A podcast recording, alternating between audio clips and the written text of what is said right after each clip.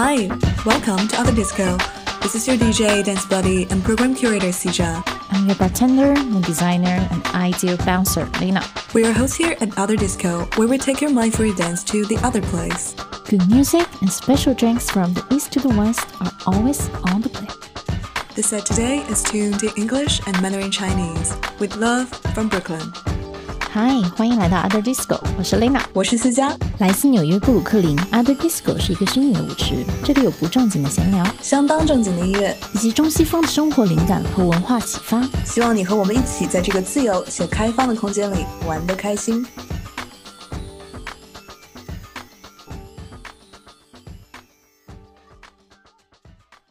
All right, welcome back to the dance floor. Hi, Sija. Hey, Lena, how's it going? We've been wanting to record this episode for three weeks now. really? Um, yeah, we, we thought about it maybe a week before the Earth Day. And now we're still thinking about the Earth, right? Yeah. Well, yeah, we think about it every day. We yeah, think I think we should every day. Right, exactly. I think we should be proud of ourselves. It's not like, well, once in a year we think about the Earth on the Earth Day, but yeah, it's always on our mind. Yeah. So today, another episode on little things we do for Earth. Right. So today we're going to talk about our relationship with Mother Earth and trying to be a good kid. What we've done to help protect the Earth. 所以讲讲我是怎么想到 要聊一聊地球这么 earthy、这么 Brooklyn 的话题，你是怎么想到的呢？Right, just kind of comes natural to me。不过我也的确觉得是来了布鲁克林之后，人与自然的关系，我觉得好像更近了。因为原来在曼哈顿的时候，感觉 you live in this huge concrete jungle, right? And everyone's just looking out for themselves, trying to make a living. Mm-hmm. Whereas here is pretty much a very community driven feeling. And I'm also living in a very residential area. So yeah. tree lined streets, like the birdies outside wake wake me up every morning. So yeah, yeah I'm super appreciative of that. 我上次去 Brooklyn 的时候，我也觉得 就是大家的裤子都很宽，style is not like corporate looking, or they don't look like aggressive. They're like the clothes are loose and all like very earthy colors. Yeah, people are just, uh, I guess, cooler or trendier here. yeah, I just realized in pandemic because especially last year when it was really bad. I ended up spending a lot of time outside, just be with nature, like hang in the park and all that. And I do realize, um, you know, the nature just quiets me down.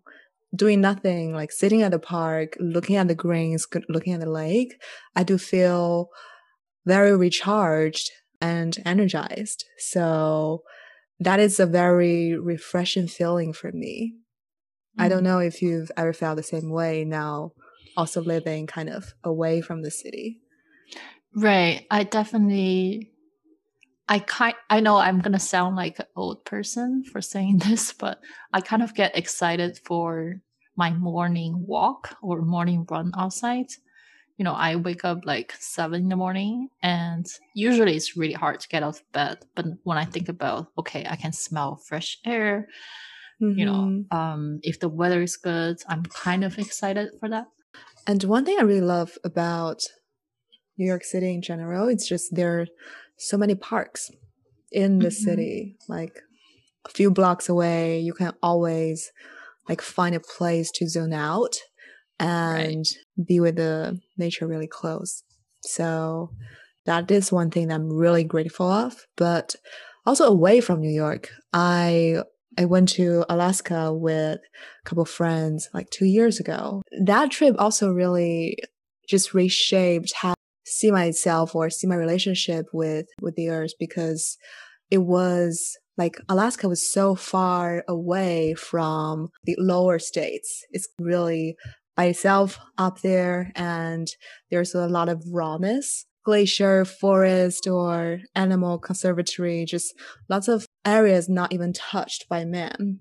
However, local people would keep telling us things has changed so much, Mhm. especially for people who are living with nature, they feel the drastic change. Are you a mountain person or ocean? Because you mentioned Alaska that you felt really connected to. So I was thinking, oh, does that mean that you enjoy mountains? I don't know. I think I enjoy them both. Um, because the Have to pick one. Vacation wise, I think I enjoy beach better. But I have to say, you know, the the scenery in Alaska was just so grand and majestic. And I remember I was on the Mhm. helicopter, yeah, flying around um, Denali National Park, and I was in a completely different world. I was surrounded by snow mountains, and we couldn't see like within our sight anyone else. We're a very small part of something much, much bigger. But oftentimes we feel we're the most important thing in the world, which is a little ironic. Right. Yeah, I would totally recommend going there at some point. So see, I am a total ocean person. When I have two days, I want to go to the beach. Oh, yeah. When I have I- two weeks, I want to go to the beach. Yeah, I can see that. Um, it's not even about beach side vacation type, but just seeing the water. It's important to me. Maybe it's cheesy to say they're like an old friend. If I don't see them regularly, I feel I miss them. But then it's kind of that like I have to consistently be visiting, you know, the beach. And I remember one of my dreams when I was growing up is to be able to see all the different oceans around the world. That's kind of funny to put, that is, you know, into a concept because it's one earth. It's not like it's one ocean, technically, yeah. Right. Technically, yeah, but Pacific. Okay, so here's the point. So Pacific or Atlantic is totally different vibe. That is true, yeah. So what do you usually do on the beach? Do you just like lay down there and chilling, or are you the more active type? Like you go into the water? I wish I would be a surfer, but I'm not. What I do there is just kind of um, walk around, feel the sand, feel the water, how cold, how warm. Yeah, it I does seem that, yeah, we are all energized by nature somehow, whether that's from the ocean or from the mountain. Yeah. Isn't that amazing? Yeah, I always think that nature or Mother Earth, it's it's just there. It's always giving and we are always taking because it's giving us fresh air, water, food, giving us all kinds of nutrition we need.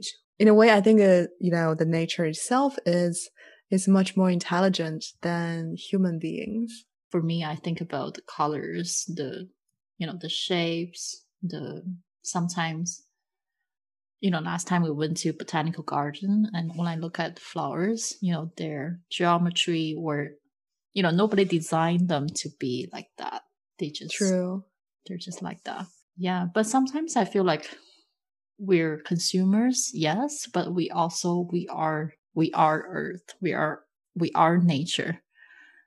We're all just part of it. We are. We are, after all, just one of the very many kinds of animals on Earth. yeah one of the lives living on it yeah and we all have different cycles the fact that kind of every spring it feels the same but also different i mean where i live now i see four seasons True. Yeah. i mean before we see all four seasons but we don't see four seasons if that makes sense because you're in a urban setting. yeah i, I will be thinking of my year as q1 q2 q3 q4 Oh my gosh. and more maybe like Look Uh, what corporate America has done to us. Q1, Q2, Q3. yeah that's how i divided my year I think it's probably always like this, but we've never really seen it. We've never really paid this amount of attention to it. yeah so in that sense it's always the same but of course, it's different flowers this year than last year. But then for humans, every year we kind of the same, but then we don't, you know, our cycles are different. That's true. Getting deep. Getting very deep there. it it always gets me thinking because like COVID or this pandemic is actually just, you know, the culprit is just a tiny virus. It doesn't even have a brain, but it it threw off everything. Just think about that makes me realize intelligent human beings are not that intelligent. Exactly like what you just said. We are just one of the many species on earth. So like having respect to a lot of rules or other species out there is very important. Otherwise, it's gonna all come back to us. Yeah, and also I think it's how I divide a year by quarters and how people think of corporates or groups looking for profits. They're thinking in terms of short term this year and next year and not in the cycle of the nature. Yeah, that is true. Yeah, it's it's it's tough to unplug from this very busy life and be in tune with nature. One of my like traumatizing experience from my corporate life was to visit um, Colgate's recycling plants on Staten Island. It's just boxes. The pizza box you just got mm-hmm. and Amazon box you probably have a few at home. So it's all of those called Colgate, um, and then they will get recycled to Staten Island, all of the Manhattan and I guess Brooklyn as well, all to that single plant. In my previous life, I was uh, kind of a packaging, working on packaging for consumer goods. So I had to visit this plant and I had no idea how big it was. It just trash piling up I mean, boxes from all over Manhattan got shipped there and it's all piled up. And why wow. is it and why is it traumatizing? Because it's like a waterfall of trash into this gigantic pool. One of those Terminator movies. You feel like once you're in it, it's the end of the world. It all get melted. It all gets like cleaned. It actually sounds pretty amazing to me. I don't know why it's so traumatizing. Make maybe because it's just it's like absorbing me the trash you know like it's scary i think people need to see it i think people i think people need to share this experience with you so that they know how much trash they make yeah that's why i'm like i don't want to order pizza or i don't want amazon boxes because i know where they go and where they came from right i know you're um, pretty minimalistic which i like yeah anyway so I guess I opened the whole Pandora box of sometimes people, uh, some companies, they do this marketing claims of recycled uh, material, but then sometimes I don't know how much, if you look at the total emission, how much energy it actually consumed. So, yeah, ironically, maybe it makes sense to use not recycled stuff. Wait, why would that be? Because to be able to go back to a box, it actually takes more energy. For example, it's a lot of electricity, it's a lot of water. So if you think of the total picture. Right, right, right. Yeah. So I think a lot of, especially bigger corporations out there are also debating on or discussing about the metrics that they should look at right. to evaluate their sustainability effort. Like maybe say carbon footprint is a good mm-hmm. one but yeah, definitely. I know like a lot of people today, especially say the Brooklyn folks were so conscious would be looking right. for like recycled packaging and, and all that. Yeah, that's a really interesting point. Okay, it's good time to take a break. Birdie Island from Howie Lee.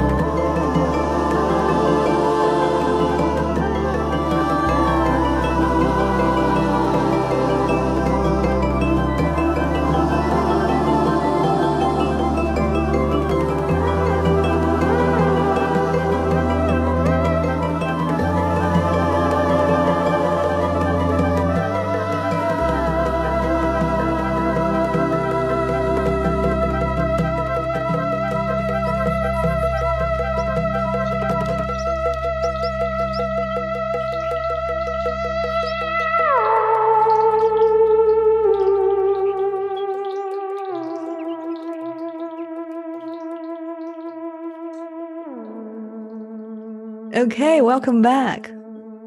耶！说了这么多，然后听了这么亲近自然的音乐，有没有非常想要聊一聊 What did we do to make us better human beings? Right，因为我觉得真的，如果让是地球变好，当然是国家、政府、corporates they are the main players. But still, I think consumers have role to play. Yeah. For sure. So little things we did. Back to our theme today. Well, I can start since grocery shopping has become one of my main entertainment activities these days. Same here. sadly, yeah. 然后我会每次出门买东西的时候，都会带我自己的那种 reusable bag。我觉得这个其实跟 policy 有关系。对对我来说，it's like I got this cute bag, right? I want to carry it around. I want to save plastic or paper bags, but also these days you got to pay to to get a Yeah. bag. Yeah, so a lot of um, markets has have incentive if you bring over your own bag, which is great. So yeah, that is something I do and enjoy doing a lot. That's great. Um, for me, I would say, I think um, one of my big item is not owning a car. Try to take public transportation. Try to bike to places.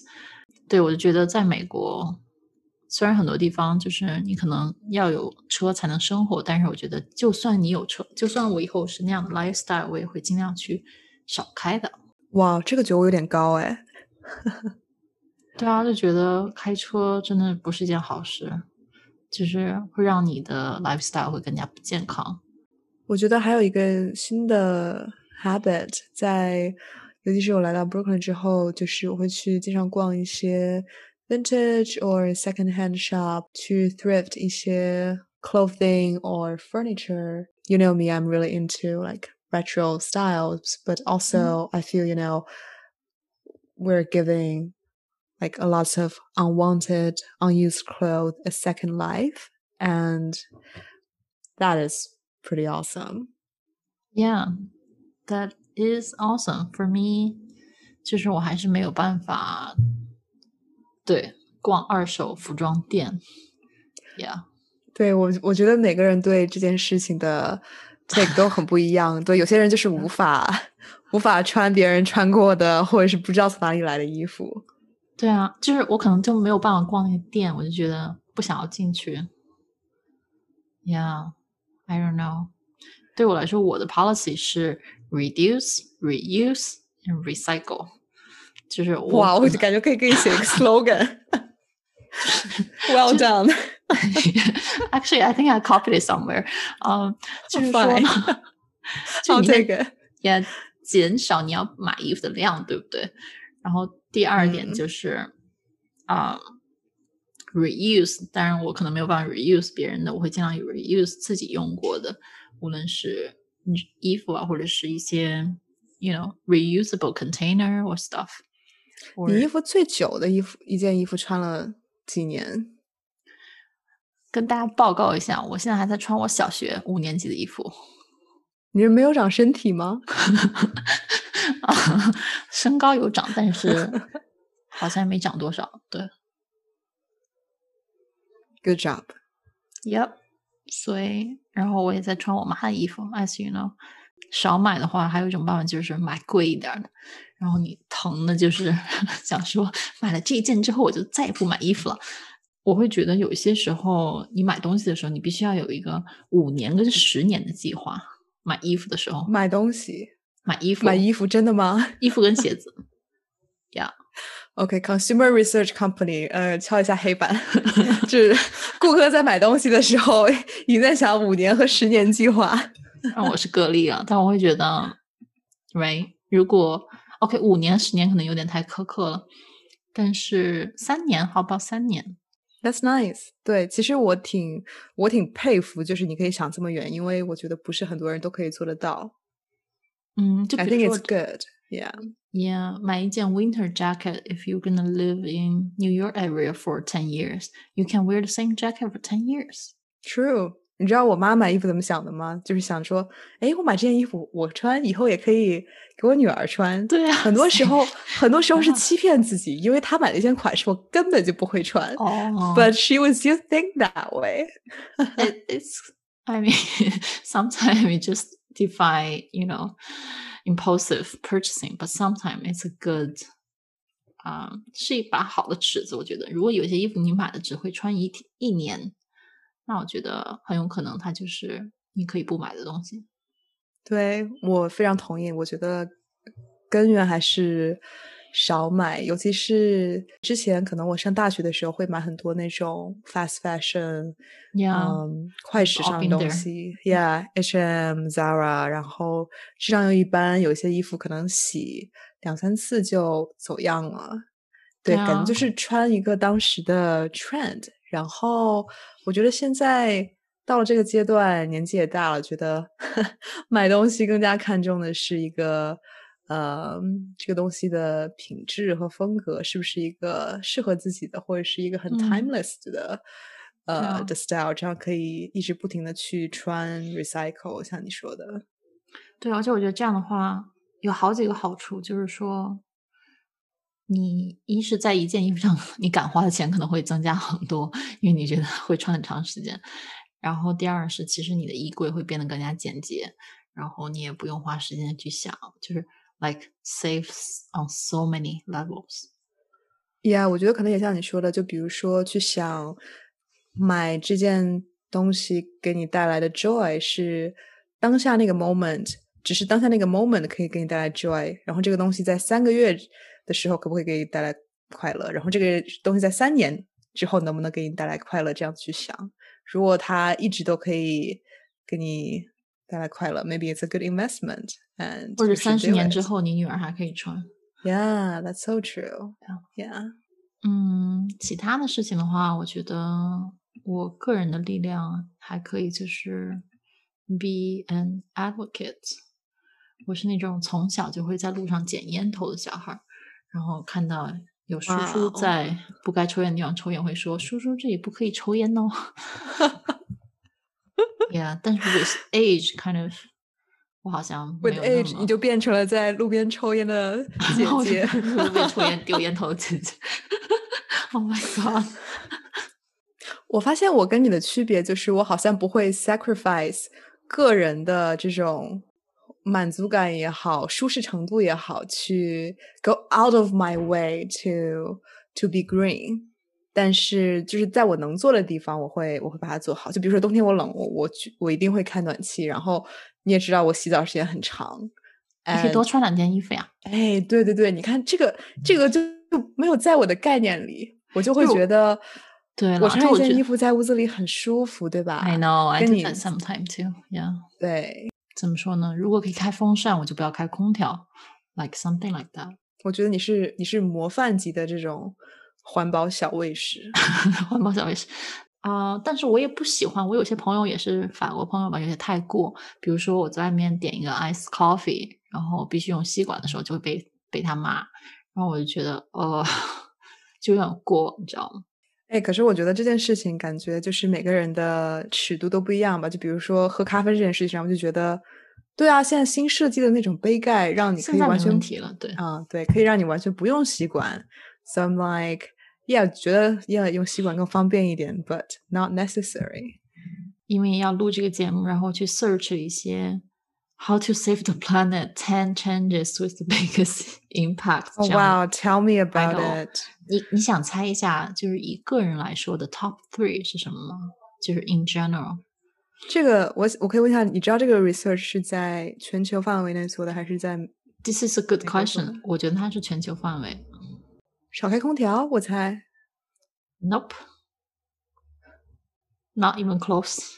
有什么 hint 吗？ 啊、transportation 哦，少开车。就是其实 car travel 只有百分之十，真正那啥的是 air travel 百分之二十五。So last year was a great year for Uh, for the planet. Oh, Yeah. that's so ironic. So yeah, wanna guess top two, top three? 所以 用空调都不在 top three 是吗？ 啊、空调完全不在 top three 啊，就是一个 average 的 carbon footprint。It's not like something. Okay, you use 空调，但是啊、你要想 the whole supply chain。嗯、yeah，第二个其实是 diet，就是你吃的东西。 That's so true. Yeah. Yeah，我觉得尤其是如果你吃很多像牛肉、牛油果这种，其实需要 很多很多资源去，嗯，去 nourish 的这么一一种一些品种，是是非常非常不环保的一个行为。对，而且我觉得是 the whole thing. So it's like packaging around those food, the production of those food. When you eat it, you heat it up, all that. 其实，比如说 beef 是一个很大的一个 item. I told you if you can cut beef, you you basically you've done your part. 所以他就是说有 three top items. 如果你能做这三项，你就是完成了你的指标。就是这三项，我觉得都很难。第一点是 consider having one less child，这个有点反人类。 Wow. Anyway, there's too much. 第二点是um reduce your air travel. This one kind of it's tricky, right? You wanna see the world. That's important. This one I cannot sacrifice. 其实真的想了一下，最环保的方式就是这个世界上没有人。对，当然你也不能那么想，那那有点过，他只是 one one less it there. child. just put it there. Great. 然后第三点就是，其实就是一个 vegan diet。我觉得可能其另外一件小事我们可以做的就是吃应季的食物。嗯，这样的话，你可能就是不需要买那种用很多 energy 在大棚里或者在一个人工的环境下需要反季节生长的东西，或者是从一个很远的地方运过来的东西。然后我想说，我最后想补充的就是，be an advocate. How to be an advocate? You can put it on your dating profile that recycling is important to you. 现在我想一想，觉得是一件是一个很重很大的一个 turn off。我觉得以小见大吧，在这件事上面，不同的观点可以看出来一个人的价值观和你是多么的不同吧。嗯 Yeah. Yeah. Yeah, I think we always need to constantly educate ourselves, and I'm sure there's more that we can do. But in the meantime, let's take a break and go back to the dance floor. And this is Touch, a amazing track from Kuniyuki Takahashi.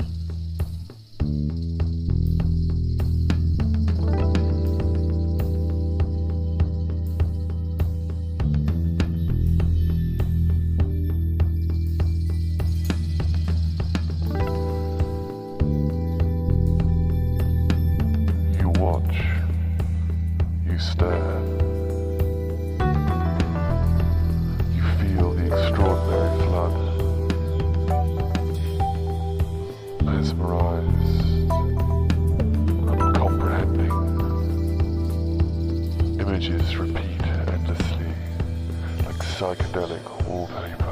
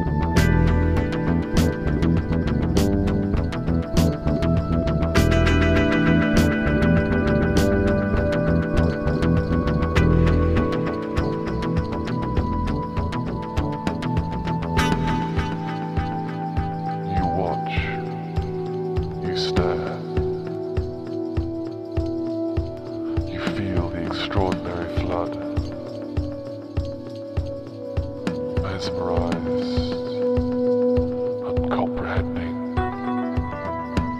Images repeat endlessly, like psychedelic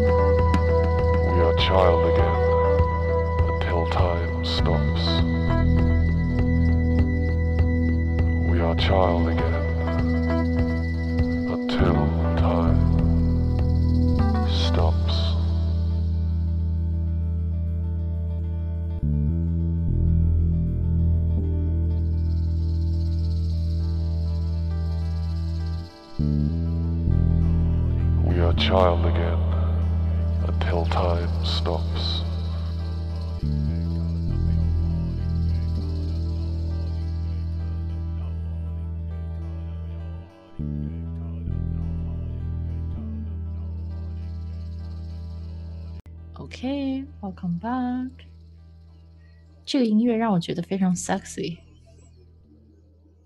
I like how you described it. like not sexy. But No, like it does- it- sensual, sensual. Like in a lounge, but like in a very elegant or tasteful or a little, but not like old money, but like you know.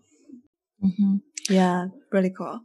Really, really cool. Yeah, that makes me think of like a Friday nights when you get off work, when you walk into, I don't know, trendy hotel, have a date, and that Not for music. you. You, you, you, you gotta go to sleep at 9 p.m. Honey, it's no. 不要戳破，不要戳破这个 bubble。 well, well, I was like, what are you talking about? okay, in my past life, um, oh man. yeah. So I guess it's Inspirtini time. We can have Yes. no more real So- drinks, but inspirational drinks. True. So what has inspired you in the past few weeks, Lena? 是一个法国电影，叫《Don Moi Desire》。我并不知道我这个 pronounce 是不是对的。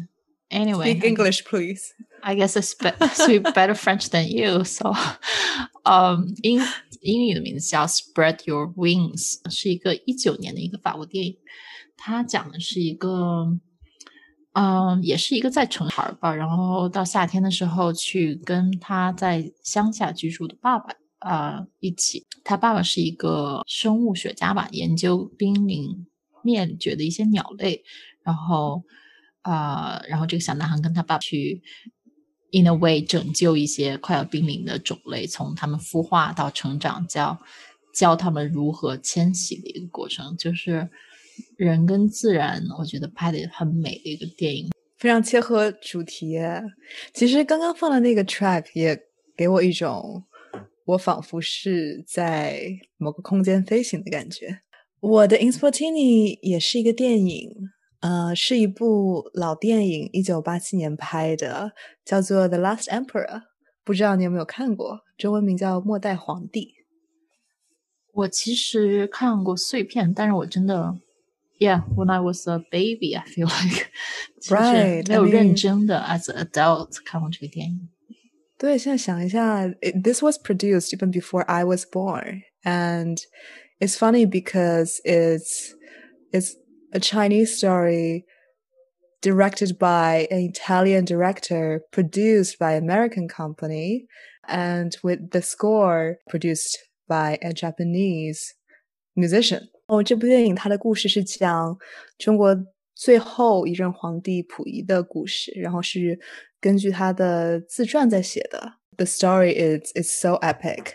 故事的男女主角 郎才女貌吧，就即使不是为了看故事，其实电影本身非常非常的美。电影的这个呃 score 是呃 Ryuichi Sakamoto 写的，然后 David Byrne 也在里面有有一些合作。当年这部片子横扫了九部奥斯卡，so it's quite insane。